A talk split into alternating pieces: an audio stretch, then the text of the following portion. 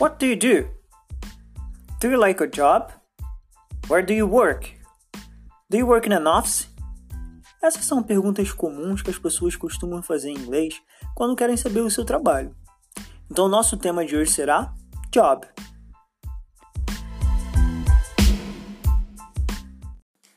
O nosso podcast sempre será dividido em partes. Essa primeira parte sempre vai ter um texto, e o nosso texto de hoje é Part-Time Job, Café. Do you want to earn some extra money this summer? We are looking for breakfast and lunch staff to work in our cafe on Saturdays. Interested? Send your CV to caferio at job.com or call 61 62 88 41 42 for more information.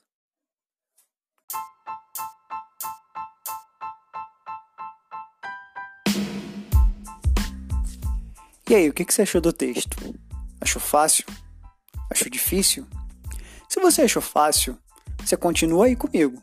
Porém, se você achou difícil, você pode encontrar a descrição desse áudio nas minhas plataformas digitais. E aí vai facilitar o seu trabalho na hora de ouvir.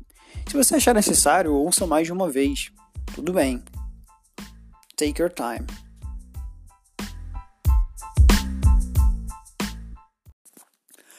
Agora que você já está craque no texto, já ouviu ou já leu e já sabe do que foi falado, eu vou fazer algumas perguntas referente ao texto. E aí, logo em seguida, eu venho com a resposta.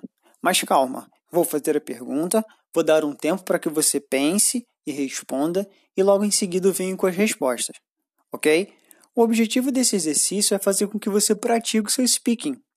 E é justamente isso que eu quero. Eu quero que você esteja atento a todas essas situações para que você possa falar e que você possa tentar desenvolver melhor o seu speaking.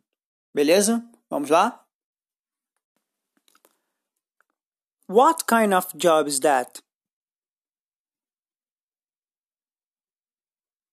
It's a part-time job. Is that a winter job? No, it isn't. Are they looking for a teacher? No, they aren't. What are they looking for? They are looking for a waiter or a waitress. What day do you need to work?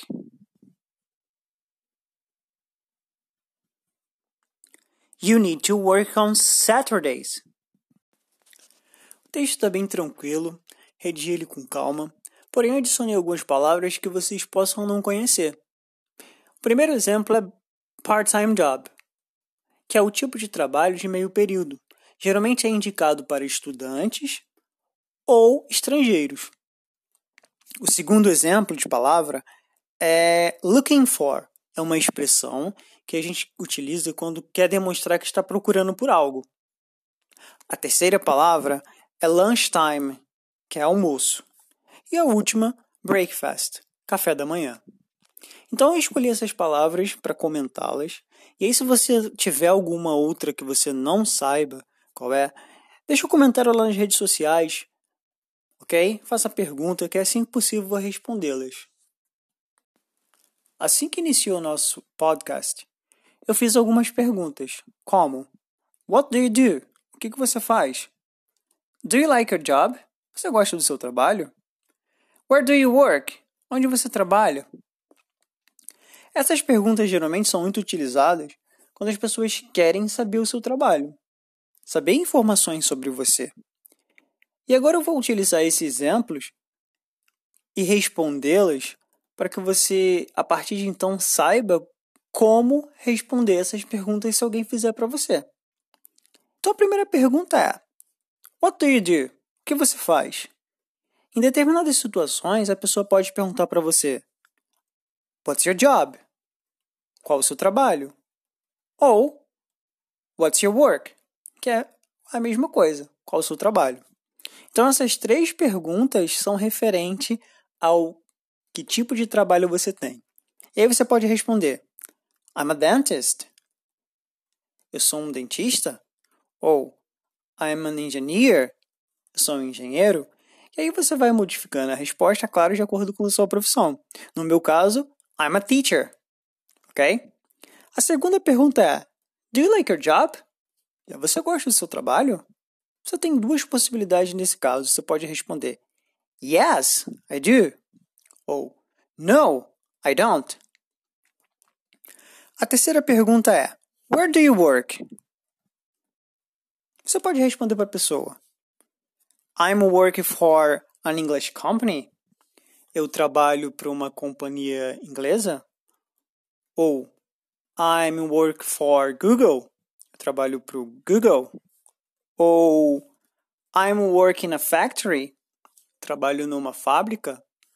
Ou I'm working in a store. Trabalho numa uma loja. A terceira pergunta é: Do you work in an office? Então, você trabalha num escritório? Você pode responder Yes, I do. Sim, trabalho. Ou No, I don't. Não, não trabalho. Porém, se nenhuma dessas situações for a sua, vamos supor que você é um estudante, você vai responder I'm a student. Porém, se você for um aluno de, de ensino médio, se você for um aluno de é, a nível universitário, você vai responder I'm in college. Porém, se você não trabalha mais, você está aposentado, você deve responder I'm retired. E por último, se você não tem tra trabalho, você está desempregado, você deve responder I'm unemployed. Então essas são situações extremamente importantes que a gente deve ficar ligado no inglês. São perguntas comuns na língua e aí você pode utilizá-las como exemplo. Ok? Beleza? Gostaria de criar com vocês nesse momento um quadro chamado An English Experience, para que possamos dividir situações que ocorreram com a língua inglesa, sejam elas sérias, engraçadas, constrangedoras. E hoje eu vou iniciar. Vou contar uma situação que aconteceu comigo na época que eu morava em Dublin. Nessa época, eu trabalhava num restaurante famoso em Ballsbridge e eu era waiter. E aconteceu uma situação muito engraçada comigo. Hoje eu acho engraçado, mas na época eu fiquei um pouco constrangido. Como eu falei, eu trabalhava no restaurante de uma área fancy, numa área rica. E sempre ia almoçar uma senhora. Mas nesse dia ela chegou um pouco atrasada. E o restaurante já estava quase fechando. Aí ela pediu o cardápio, se sentou. E logo em seguida ela me chamou, fez o pedido. E eu logo enderecei o pedido à cozinha. Porém, como eu disse, o restaurante estava quase fechando. E aí, porventura, o pedido dela acabou demorando um pouco. Não foi nem caso de 15 minutos. E aí ela foi e me chamou, séria, e foi bem grossa comigo. Perguntou: Você entendeu o que eu falei? E eu respondi para ela: Sim, senhora, entendi. E ela foi e perguntou: Mas você fez o meu pedido? Porque eu estou há 10 minutos esperando a minha comida e até agora não chegou. E aí eu falei para ela: só um minutinho que eu vou checar na cozinha. E assim que eu terminei de falar, aquele sininho que indica que a comida estava pronta tocou no restaurante. E aí, como só tinha ela no restaurante, ela percebeu que a comida era dela. E ela ficou extremamente sem graça e me pediu desculpa. Não só pela situação, mas porque ela percebeu que ela foi grossa comigo e, e falou num tom um pouco preconceituoso por supor que eu não tinha entendido o inglês dela. E aí nesse dia ela acabou me dando uma gorjeta alta. E a partir desse dia então, ela sempre ia no restaurante e ela sempre queria ser atendida só por mim. E nós acabamos criando tendo uma amizade, né? Criando uma amizade muito boa.